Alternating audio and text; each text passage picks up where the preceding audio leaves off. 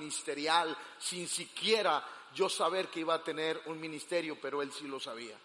Entonces, qué importante es despertar una generación apasionada. Y yo creo que, aunque de pronto nosotros pensamos que los jóvenes no ponen atención, que los jóvenes para allá y que los jóvenes para acá, siempre hay alguien que sí ama al Señor con todo el corazón. Por eso hoy, esta mañana, yo voy a compartir una palabra, pero, pero los que van a orar por los enfermos van a ser los jóvenes y los adolescentes, los que ya lo hicieron hoy por la mañana, lo van a volver a hacer ahorita. Ahora, el mensaje que quiero compartir es un mensaje sumamente importante que yo quiero que todos me pongan atención. Como ya se los he dicho, procure que cuando usted venga a la iglesia, antes de entrar al culto, usted vaya al baño. Sí, sí, sí, porque a, media predicación se me va ahora, ahora, ahora. No quiero que se me aguante ahí y que le pase algo en la vejiga porque pues el pastor dijo que no me fuera y aquí estoy aguantándome. No, no, no, no queremos que suceda un accidente en una silla, no vaya, con toda confianza. Todos nos vamos a dar cuenta que no fue antes, pero, pero usted vaya, no pasa nada. ¿Sí? Ahora, ¿por qué lo hacemos? ¿Por qué es importante? Ahora, siempre les he dicho, levante la mano el que trajo la Biblia, por favor. O oh, levante su Biblia, levante su Biblia, levante su Biblia. Nunca venga a la iglesia sin Biblia. Esta es una herramienta muy importante para nuestra vida.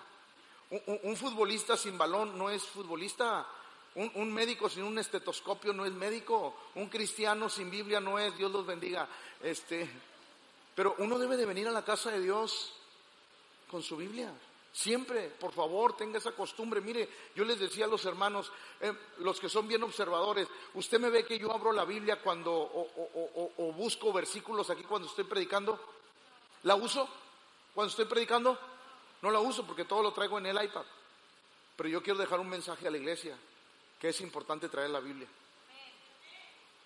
Yo no la uso cuando estoy predicando, aquí está. Pero el mensaje es claro, necesitamos traer la Biblia. Así es que yo espero que el miércoles todos vengan con su Biblia, porque es importante. Siempre nosotros debemos de tener ese corazón para hacerlo. Ahora, también le pido que en la medida de sus posibilidades usted traiga una, una, libreta y, un, y, una lápiz o una pluma, porque de pronto nosotros queremos, queremos este, usar nuestro celular para apuntar los mensajes, pero dígame si no, te llega un mensaje, un WhatsApp, y la curiosidad mató al gato. ¿O no? Así como que, ay, ¿quién será? ¿Qué me querrá decir? Ay, ya me contestaría. Bueno, paz. Y te agarras a conversar con la persona y se te pasó la palabra de Dios. Entonces procure no hacerlo, porque este tiempo es un tiempo especial que reservamos para Dios. ¿Sí o no? Es un tiempo que reservamos para Dios, entonces si lo vamos a reservar, lo vamos a reservar de a veras. Ahora, quiero hablar acerca del poder de la palabra de Dios. ¿Qué, ¿Qué tanto poder tiene la palabra de Dios? Y hoy quiero hacer unas explicaciones que sé que le van a ayudar y le van a bendecir. Por ejemplo, la palabra de Dios, la descripción. ¿Qué descripción hace la Biblia de la palabra de Dios? Diga conmigo, esto es la palabra de Dios. Esta es la voz de Dios, que tenemos que aprender a creerla, a vivirla y tenemos que aprender a meditarla. Pero, pero, ¿cómo la describe la Biblia? Primero, la describe como una espada. Imagínense, la Biblia la describe la palabra de Dios como una espada porque dice que penetra y es una espada de dos filos. Siempre penetra, ¿por qué? Porque ella quiere buscar algo en el corazón. Número dos, también la Biblia dice que es una piedra, que la palabra de Dios es como una piedra. La Biblia dice que también la palabra de Dios es fuego, como un fuego. La Biblia dice también que la palabra de Dios es como un martillo que quebranta la roca. La Biblia dice que la palabra de Dios también es viva. ¿Por qué? Porque ella da vida. La Biblia dice que usted y yo estábamos muertos en delitos, pero vino la palabra de Dios y nos dio vida y vida en abundancia. Entonces la palabra de Dios también es vida. La palabra de Dios dice que también es eficaz, o sea, no falla. Diga conmigo, no falla. No, no, dígalo conmigo, no falla. Por eso es necesario creerla. La Biblia no falla cuando alguien la cree. Ahora, ¿qué tenemos que hacer? Creerla. Por eso, ahí va. Romanos 10, 17 es el, es el verso que nos vamos a centrar hoy. Así que la fe es por él. Ahí va, ahí va. Eso, eso querría decir, entonces, si lo traducimos ahorita, eso querría, querría decir que usted que me está oyendo está recibiendo fe. Zona VIP. Zona Mega VIP. Zona Ultra Mega VIP. Y burbuja. Ahí va, escuchen. Así que la fe es por... Si la fe es por el oír, Levante la mano el que tiene más de un año viniendo. Levante la mano el que tiene un año, más de un año. Ahí, ahí va, ahí va. Escúcheme. Si la fe es por el oír, y usted me ha escuchado durante más de un año la palabra de Dios, porque hay cosas que no han cambiado en su vida. Esto se va a poner interesante. ¿eh? Ahí va, esto se va a poner muy interesante, porque quiero enseñarles. Así que la fe es por él y el oír Ahí va. La mayoría tiene más de un año viniendo, escuchando la palabra de Dios, pero hay cosas que no han cambiado. Entonces, ¿qué quiere decir? ¿Que usted no oye la palabra de Dios cuando yo la predico? No, sí, yo estoy seguro que la oye y si no, lo ve en Facebook y si no, lo ve en YouTube. Pero entonces, pastor, ¿qué quiere decir Romanos 10, 17? Ahí le va. No se trata de oír, o la palabra oír quiere decir creer. Para que tú puedas creer y que la fe se desarrolle, tienes que creer a la palabra de Dios.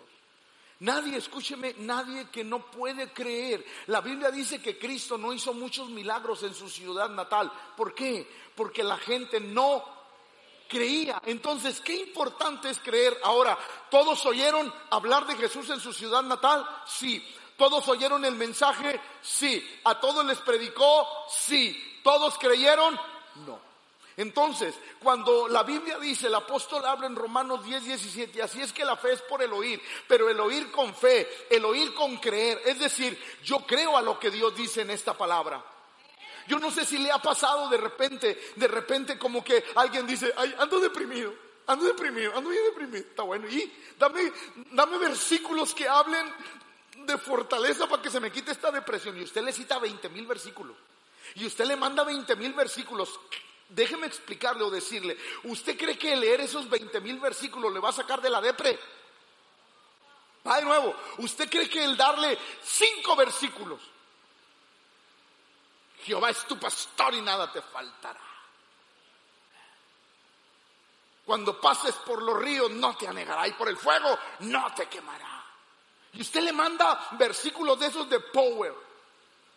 Cinco versículos. ¿Y usted cree que esos versículos lo van a sacar de la depre? No, no, no. Porque no es eso.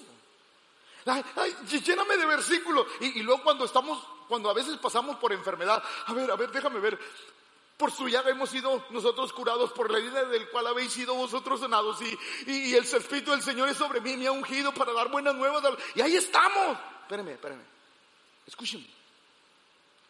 Basta con creer un solo versículo de la Biblia para que cosas poderosas sucedan. Va de nuevo, por favor, porque quiero que si usted lo cree, saque ese amén que trae atorado. Ahí va. No necesito citar cinco versículos. Con un versículo que yo crea, las cosas pueden cambiar. Me gustó algo que nos enseñaron en el retiro de pastores. Se lo voy a compartir.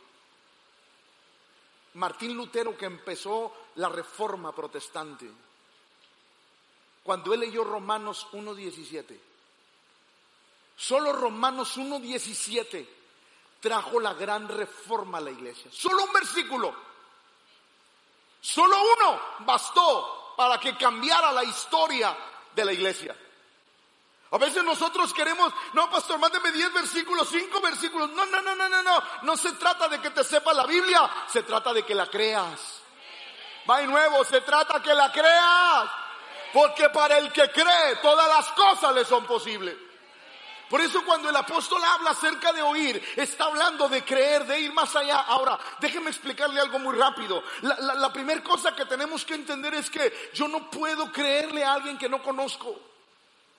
La primera cosa que la iglesia, el pueblo tiene que entender es conocer a Dios, conocer al que habló la palabra, conocer al que nos promete las cosas.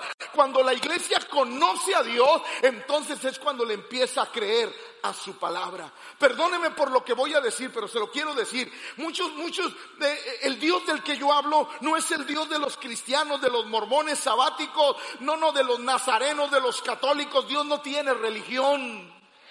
Ahí va, Dios no tiene religión. Dios es Dios de toda la tierra. Él es el Señor, Rey de reyes y Señor de todos los señores. Mi Dios no tiene religión. Él busca a alguien que crea en Él. A veces nosotros nos envolvemos en la bandera. No, escúcheme, no, no se trata de eso, pero se trata de conocer quién es el Dios que adoramos. Por ejemplo, la Biblia, la palabra de Dios empieza con Génesis y escuche lo que dice el verso número 3 y 6 del capítulo 1. Y dijo Dios, ¿usted se ha preguntado alguna vez? Porque yo me lo he preguntado. De repente yo quiero entender muchas cosas de la Biblia y, estoy, Señor, ¿y, por qué esto? ¿Y por qué esto, Señor? ¿Y por qué? Explícame. Yo quiero entender, yo no quiero ser nomás un lector que lee ya. No, yo quiero ser alguien que entiende. Escuche. Y dijo Dios, sea, ¿cómo se formó la luz? ¿Cómo?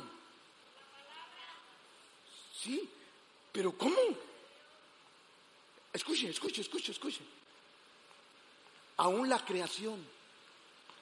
La creación identifica la voz de su creador. No, no, quiero que lo comprenda. Aún la creación entiende y escucha la voz de su creador. Cuando Dios dijo, hágase, todo lo que compone la luz, dijo, eh, el jefe está hablando. El jefe está hablando. Y si el jefe está hablando, vamos a unirnos porque si te unes tú, me uno yo, vamos a producir. Y fue lo que hizo. Simple y sencillamente la naturaleza oyó y obedeció a la voz de su creador. Imagínense lo potente y lo poderoso que es la palabra de ese Dios que adoramos, que a una sola voz las cosas suceden. Por eso cuando nosotros empezamos a creer la palabra de Dios, algo glorioso sucede. El profeta Isaías lo decía de esta manera, vosotros sois mis testigos, dice Jehová, y mi siervo que yo escogí, para que me conozcáis y creáis y entendáis que yo mismo soy. Antes de mí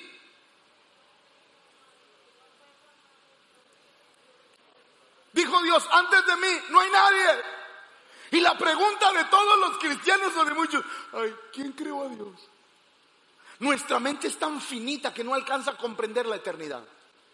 Escúchelo, nuestra mente es tan finita que no alcanza a comprender la eternidad. Para nosotros todo debe de tener un inicio, por eso somos humanos, pero Él, Él es un alguien glorioso, todopoderoso, que nadie lo hizo, Él siempre ha existido. Porque déjeme decirle algo, si alguien hizo a Dios, no sería Dios. Va. Si alguien hizo a Dios, no sería Dios. Él es desde el principio. Y dice el profeta Isaías, antes de mí, no fue formado con minúscula. Podrá haber muchos dioses con minúscula, pero el único Dios con D mayúscula es el Dios que adoramos en este lugar. Y antes de mí no fue formado Dios y dice tampoco lo será después de mí. Y nuevamente el profeta Isaías dice, yo soy Jehová y ninguno más hay. No hay Dios fuera.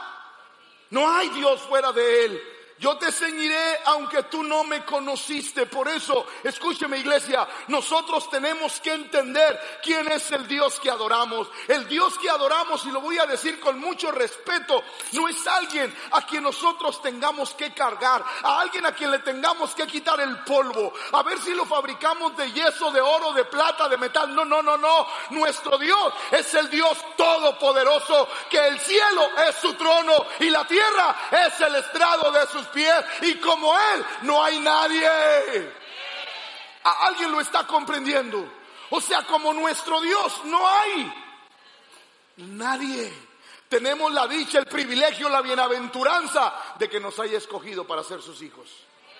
Por eso, cuando la iglesia empieza a conocer a Dios, cuando Dios se le revela a Moy, o sea, a Moisés. Le dice, le dice, bueno Señor, y está bien, ya vi que tú haces milagros, pero dime, cuando yo me presente ante el pueblo, ¿quién le voy a decir que me manda?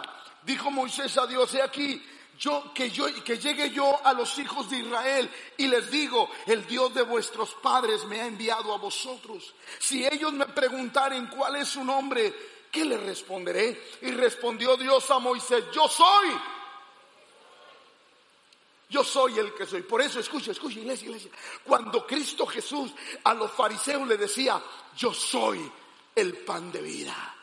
Yo soy el agua de vida. Yo soy el buen pastor. Los fariseos se iban para atrás porque el yo soy es algo que solamente le corresponde al Dios Todopoderoso. Por eso, escuche qué importante es conocer y saber quién es nuestro Dios. El salmista lo entendía perfectamente y dice, voz de Jehová sobre las aguas, truena el Dios de gloria. Jehová sobre las muchas aguas, voz de Jehová con potencia, voz de Jehová con gloria, voz de Jehová que quebranta. Los cedros quebrantó Jehová los cedros del Líbano. Voz de los hizo saltar como becerros al Líbano y al Sirión como hijos de búfalos. Voz de Jehová que derrama sobre llamas de fuego. Voz de Jehová que hace temblar al desierto. Hace temblar Jehová el desierto de Cádiz. Voz de Jehová que desgaja las encinas y desnuda los bosques. En su templo todo proclama su... Va. ¿Se imagina qué impactante es la voz de Dios? No, no, escúcheme porque creo que esta mañana usted está pensando en la barbacoa. Escúcheme, qué importante es la palabra de Dios. La Biblia dice que a su voz tiembla la tierra. La Biblia dice que a su voz los montes saltan que a su voz se desgajan los árboles. Usted se imagina qué potente es la voz de Dios, pero es más potente cuando usted la cree. No, no, escúcheme, escúcheme, escúcheme. Cuando usted crea la voz de Dios y usted, usted está pasando por una enfermedad, pero usted dice, no moriré, sino que viviré y contaré las obras de mi Dios. Esa palabra puede destruir toda enfermedad. Esa palabra puede destruir toda plaga. ¿Por qué? Porque si esa palabra puede desgajar los cerros, puede romper una enfermedad. El asunto es que nosotros no le hemos dado el valor a la palabra de Dios. Mire lo que dice el salmista, los cielos y el firmamento ¿Sabes, iglesia, iglesia, sabe qué le está diciendo el salmista a usted? Por favor, aunque el doctor, con mucho respeto se lo digo, aunque el doctor le haya dicho cáncer en fase 4, aunque el doctor le haya dicho diabetes, ¿cómo me dijeron en la mañana? Mielitus mielitus, aunque tenga diabetes mielitus muy avanzada, aunque tenga la, osteoporosis muy avanzada, escúcheme, cuando tú le crees a la palabra de Dios, cuando tú dices, mira, si Dios pudo hacer el cielo y la tierra con su gran poder y los cielos cuentan su gloria, esta enfermedad no le dura nada a aquel que es todopoderoso. Pero la iglesia tiene que aprender a creerle a la palabra de Dios. Yo te pregunto, el que te hizo, ¿no tendrá un riñón nuevo para ti? Ah, ahí va, porque como que hoy vienen bien agüitados. Ahí va bola de agüitados, otra vez. ¿Tú crees que si te falla un pulmón, el que te hizo no tiene otro?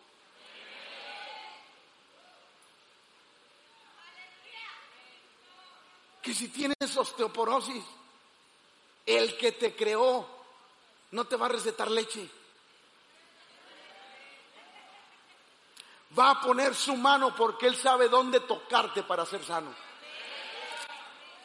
Sí, sí, sí, sí o Pastor, tuvo una lesión en la columna, no puedo caminar. Y tú sabes que el que te hizo la columna sabe cuál disco y cuál vértebra tocar para darte sanidad. Claro, porque Él te hizo, eres obra de sus. manos. Y cuando nosotros creemos en Él, las cosas pueden suceder. Por eso, si a la voz de Dios los montes se desgajan, imagínate qué puede hacer con tu cuerpo cuando tú le crees. Por eso, qué tan importante es creerle a Dios. Ahora, escuche lo que dice Hebreos, porque la palabra de Dios, porque no me dice que no es. Porque la palabra de Dios es. Ah, escuche, escuche, escuche. alguien está aquí. Se los voy a explicar como me lo explicaba el que era mi pastor Guadalupe Ramos, hace muchos años. Él me decía, Pepe, escúchame, y qué lástima, se me olvidó decirle que siempre preside. Él me decía, la palabra de Dios es como una. Usted sabe que las espadas siempre traen funda. Por ejemplo, si yo agarrara la espada con la funda y le quería y, quisiera, quisiera cortar un melón, sandía, jícama, o sea, le estoy diciendo lo que me gusta. Sí, o sea, si yo agarrara la, la espada, mí con la funda puesta, cortaría. Con la funda puesta, cortaría. Así es cuando el creyente cita la Biblia, pero no la cree.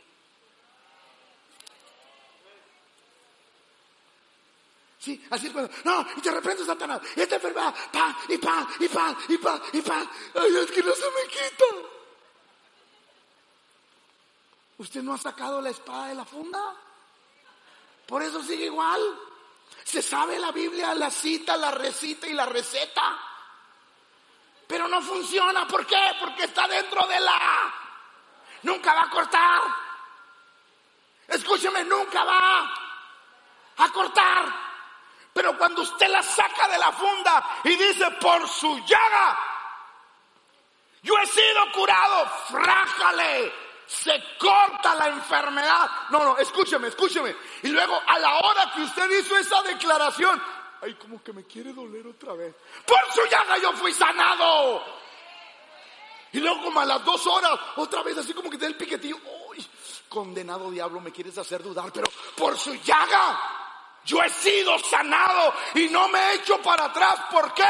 Porque creí a la palabra del Todopoderoso. Y la Biblia dice que nunca los que confiamos en el Señor, nunca seremos avergonzados. ¿Hay alguien que lo pueda creer esta mañana? Por eso, qué importante, escúcheme, qué importante es sacar la espada de la funda a mí y creerle a Dios. Ah, la Biblia dice, cree en el Señor Jesús y serás salvo tú y toda tu casa. Y a lo mejor ahorita vas a llegar a tu casa y tu esposo o tus hijos. Ya llegaste vieja, acá te fue el colta. Y usted va a decir, ay, pero es que el Señor me lo prometió. No dude. Porque el que duda es semejante a la onda de la mar que es de aquí para allá. Pero aquellos que creemos decimos, no importa lo que vean mis ojos, importa lo que Dios dijo en su palabra. Y su palabra dice que mi casa y yo vamos a servir al Señor. Alguien tiene que darle un gloria a Dios.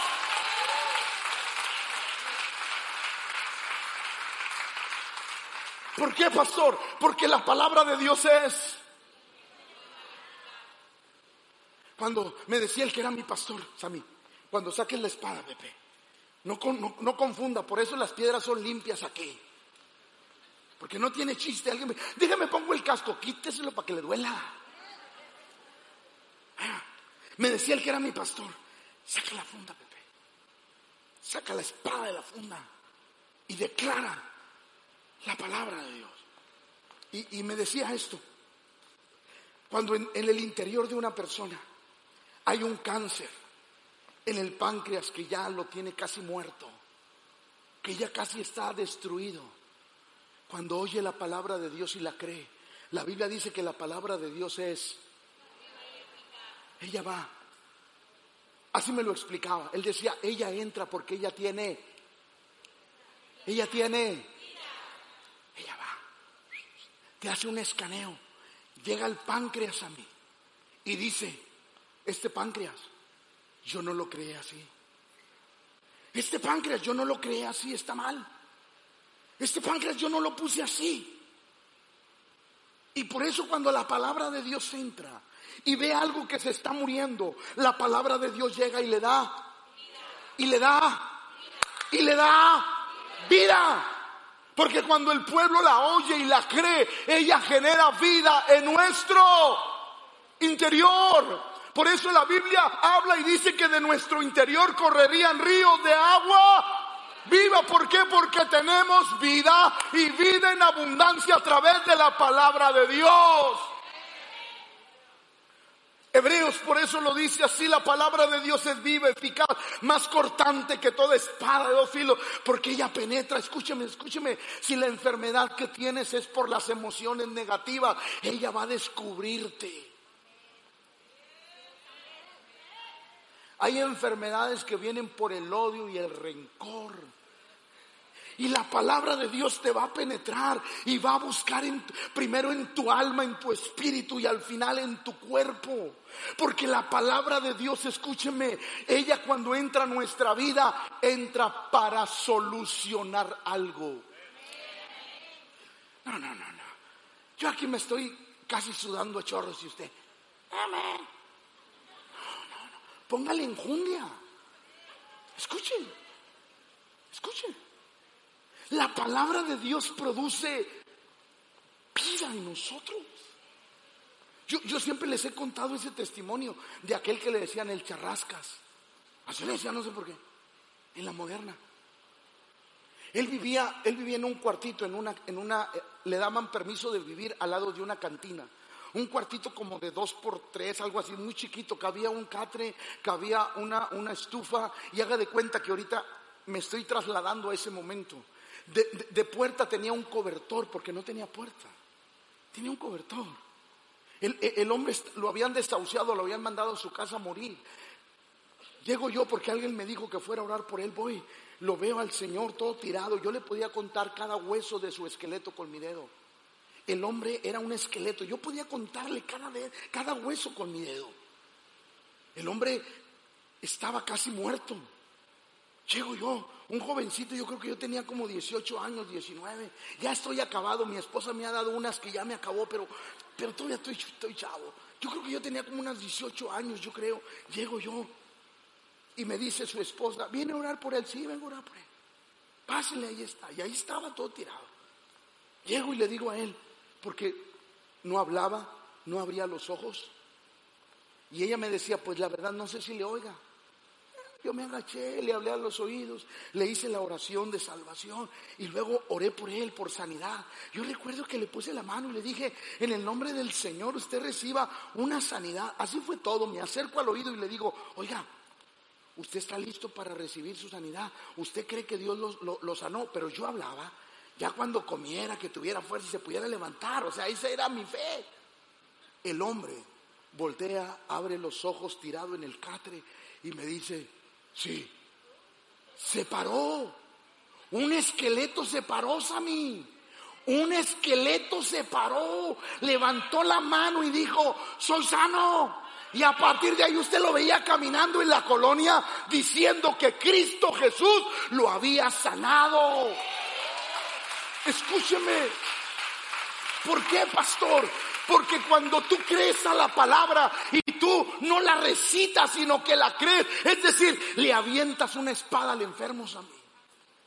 Porque muchos le avientan un texto al enfermo. Por su llaga, hermana. Por su llaga, hermana. Y otros, los más espirituales, por su llaga, hermano. Órale. Si no se sana, se aliviana.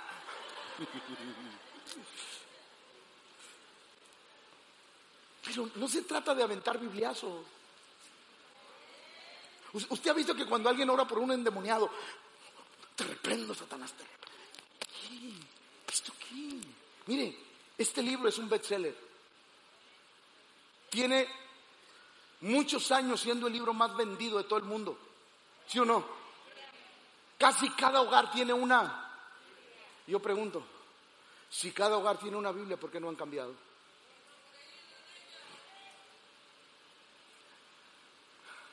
Porque la gente no ha creído en ella. Pero el día que creamos, las vidas van a cambiar. El día que creamos las familias van a cambiar. El día que creamos las ciudades van a cambiar. El día que creamos las naciones van a cambiar. Pero es necesario creer a la palabra del Señor. Por eso es sumamente importante. Miren lo que dice Hebreos capítulo 3, verso 15. Entre tanto que se dice sí, sí. No, no, dígalo por favor fuerte, sí. ¿Qué dice Dios? ¿Qué dice Dios? ¿Qué dice Dios? Escúcheme.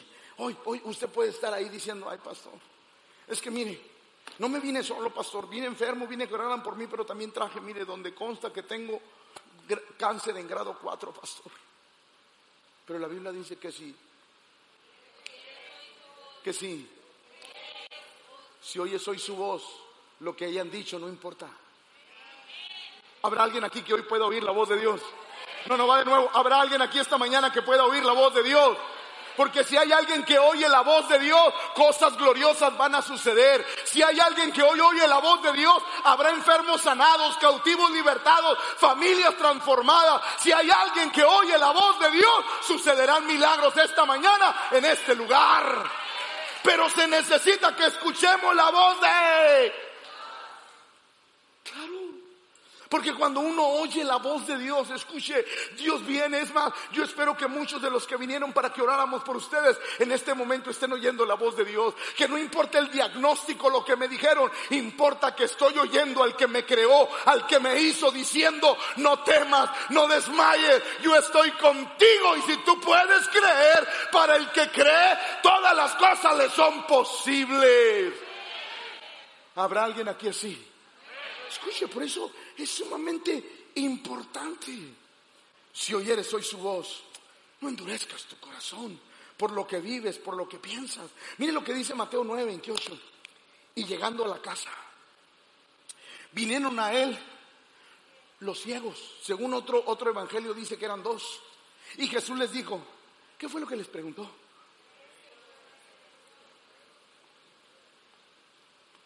¿Crees que puedo porque déjame decirle algo, iglesia. Esa es la pregunta de los 64 mil. Yo creo que mi Dios puede hacer todo. No, no, no, va de nuevo. Yo creo que mi Dios puede hacer todo. Que puertas que se cierran, mi Dios las abre. ¿Sí o no? Que no importa quién se levante contra ti, lo que importa es quién está contigo que cuando uno, uno entiende quién es Dios, mire, la Biblia dice que Jericó mi estaba cerrada, bien cerrada, la, la ciudad más, más cuidada, la ciudad con, con, con, con los elementos de seguridad más avanzados. Pero lo que no se daba cuenta Jericó es que Dios iba con Josué. Cuando uno entiende la palabra de Dios, ellos le dijeron, Jesús les hizo la pregunta, ¿crees que puedo hacer eso? No, hombre, y ellos así. Ellos dijeron, Sí, Señor. Ah, ahora espere. Usted dirá, bueno, pastor, pues es sí, Señor. No, no, no. Escuche, escuche. Cuando la Biblia dice o registra la palabra Señor con mayúscula, no le están diciendo cualquier cosa. Ahí va, no, no, no. Ah, sí, Señor. No, no. No, no, no es el sí, Señor, como que, ah, bueno, está bueno. No. La palabra Señor significa autoridad. Sí, yo sé quién eres tú. Sí, yo te conozco a ti y sé que para ti no hay nada difícil. Sí, Señor, yo sé a quién le estoy pidiendo y sé que es poderoso para hacer todas las cosas. Estos dos ciegos sabían y conocían quién era aquel al que le estaban pidiendo los milagros. Por ejemplo, la Biblia habla de personas que le creyeron a Jesús, los diez leprosos, la mujer con flujo de sangre, si tan solo tocar el borde de su vestido, yo seré sana. Porque yo sé quién es Él. Bartimeo el ciego que gritaba Jesús, Hijo de David, ten misericordia. Los amigos del paralítico que lo bajaron, perforaron el techo, lo bajaron y le dijeron, aquí está porque solo tú lo puedes sanar. Aquella mujer, la sirofenicia, eran personas que le creyeron a Jesús y Jesús honra a los que le honran. Mire lo que dice Mateo 8, 26 y 27. Aquellos hombres estaban en medio de una tormenta, diga conmigo tormenta, donde los vientos y la tempestad vinieron sobre ellos. Dice, ellos fueron y despertaron al Señor y le dijeron, maestro, no tienes cuidado, perecemos. Y él les dijo, ¿por qué teméis hombres de... Les traduzco a la mexicana poca fe. Les traduzco a la mexicana hombres de poca fe. Los que dijeron amén, vengan, los demás se van a quedar con la duda porque se les quite. Ahí va, escuchen, escuchen. Hombres de poca. ¿Sabe qué le dijo Jesús? El problema con ustedes es que solamente me creen poco. Pocas cosas me creen, no me creen todas. A lo mejor tú crees que Dios te puede sanar una uña, pero no puedes creer que Dios te puede sanar un cáncer. A lo mejor tú crees que Dios puede hacer milagros en otros, pero no en ti. Porque Jesús les dijo, hombres de poca. Sí. ¿Crees tan poco? Yo te dije, porque ahí va, ahí va, escúchame. Jesús les dijo, Jesús les dijo, hey, pasemos al otro, pasemos al otro. ¿Cuál era la instrucción de Dios? ¿Cuál era la instrucción de Dios? Hombres de poca fe. Creen muy pocas cosas de lo que yo les he dicho. No están preparados para las grandes cosas. Y el Señor los reprendía hombres. Entonces levantándose reprendió a los vientos y al mar. Ahí va, ahí va, ahí va. Yo espero que lo crea. Que se arranque los pocos pelos que le queden. Pero ahí le va. Jesús les dijo, levantándose, reprendió. ¿Sabes por qué muchas cosas no han cambiado en tu vida? ¿Sabes por qué muchas cosas no han sido sanadas en tu vida? Porque eres de poca porque le crees poco a la palabra de Dios. Pero Dios te quiere llevar a un nivel donde tú le ordenes al viento, a la mar, a los problemas, a la enfermedad, a las dificultades.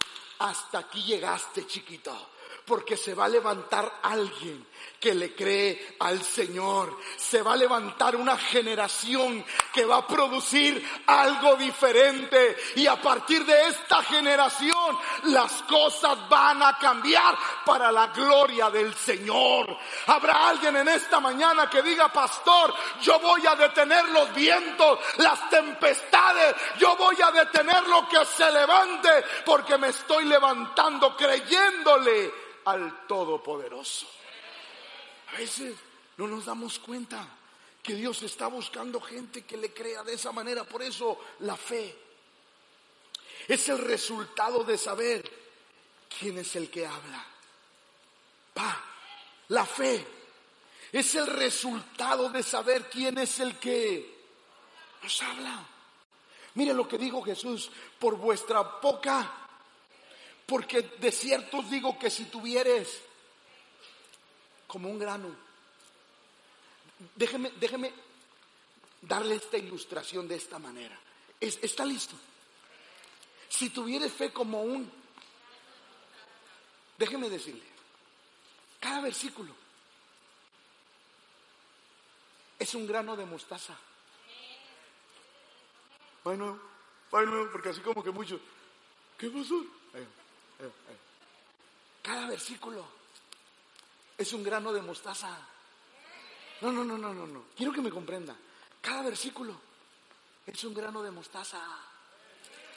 Y Jesús dijo, Jesús dijo, si vuestra fe, si tuvieres fe como... Es decir, es decir, si creyeras aunque sea un versículo, un grano, verías cosas muy grandes en tu vida, en tu casa, en tu familia y en tu descendencia. Si pudieras creer al menos un solo verso, de lo que Dios dice. Si tan solo pudieras creer uno solo, uno solo, uno. Grandes cosas empezarían a suceder en tu vida y en tu casa. Por eso es necesario creerle a la palabra de Dios. La Biblia dice que un leproso vino cuando descendió Jesús del monte, le seguía mucha gente. Y aquí vino un leproso y se postró ante él diciendo, Señor, si tú quieres, Si tú quieres, tú puedes limpiarme. Pero, quiero llevarlos bien rápido al centurión.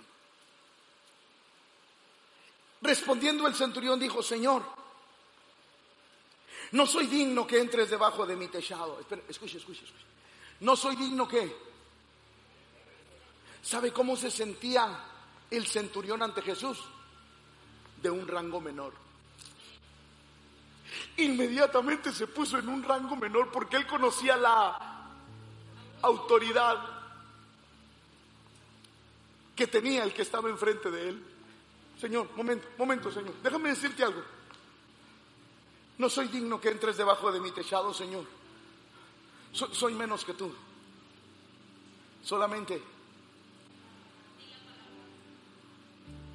una palabra Señor, quizás dijo el centurión, no lo sé, voy a parafrasear. Quizás dijo el centurión, vi cómo sanaste a los leprosos. Vi cómo resucitaste a Lázaro. Vi cómo resucitaste a la hija de Jairo.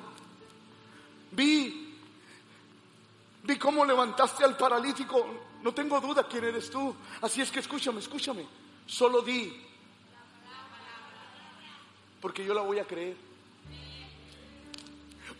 No es tanto que la digas es tanto que hay alguien que la crea. Va, va, de nuevo, va de nuevo. Es que lo que tú dices, aquí hay alguien que la cree, Señor. aquí hay alguien que la cree. Y yo espero que aquí haya alguien que la crea. Yo espero esta mañana tener gente que diga, pastor, yo lo creo, yo, yo le creo a Dios porque yo lo conozco, porque yo sé quién es Él. El centurión dijo, solo di la palabra, solo me basta escucharla y yo creo que mi mozo, mi siervo va a ser sanado donde quiera que Él esté. Señor, solo di la palabra y mi, criado sanará, porque también yo soy hombre bajo. ¿Qué le estaba diciendo? Tú tienes toda la autoridad. Y yo, sé, porque él alegaba y le decía, y tengo bajo mis órdenes soldados y digo a este va y va y al, y al, otro ven y viene y a mi siervo hace esto y lo hace. No tengo necesidad de ver, de ver que lo va a hacer porque por la autoridad que tengo lo hace. Señor, así eres tú. Cuando tú dices la palabra, yo no tengo duda que algo va a suceder. Escúchame hermano, Dios ya te prometió muchas cosas. Solamente está buscando a alguien que le crea, alguien que le crea. Escúcheme, espéreme, pueden pasar un año, pueden pasar dos, pueden pasar tres, puede pasar una década, pero yo le sigo creyendo a que el que habló, porque jamás ninguna de sus promesas ha caído a tierra. Alguien tiene que escuchar esta palabra, porque su promesa jamás ha caído a tierra. Sécase la hierba, cáese la flor, pero la palabra del Dios nuestro permanece para siempre. Alguien tiene que creerla.